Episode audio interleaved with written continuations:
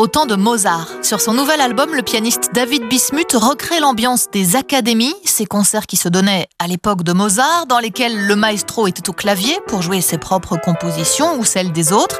David Bismuth joue avec enthousiasme Mozart, bien sûr, mais aussi Bach et Haydn.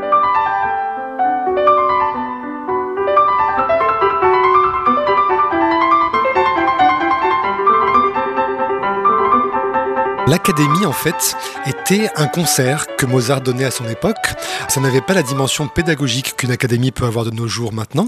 Et euh, à l'époque de Mozart, c'était un concert que lui-même organisait, dans lequel il tenait la partie du clavier et euh, au cours duquel il invitait énormément d'autres musiciens à partager la scène avec lui.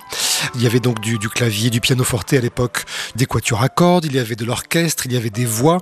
Et c'était souvent des concerts qui duraient très longtemps, d'une atmosphère extrêmement festive. Et les œuvres également étaient jouées parfois de façon séparée.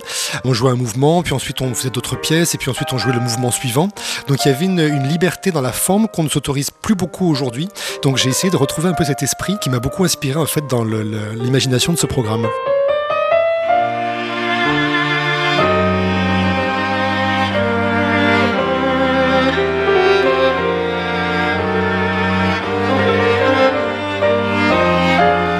C'était des concerts un peu exclusifs, réservés à certains initiés, à certains membres de la noblesse sans doute, à certains mécènes, parce que les compositeurs déjà à l'époque étaient en recherche de mécènes assez constantes. Et, on sait que Mozart a survécu, en tout cas grâce à sa composition, mais ces concerts étaient une aide financière pour lui assez importante.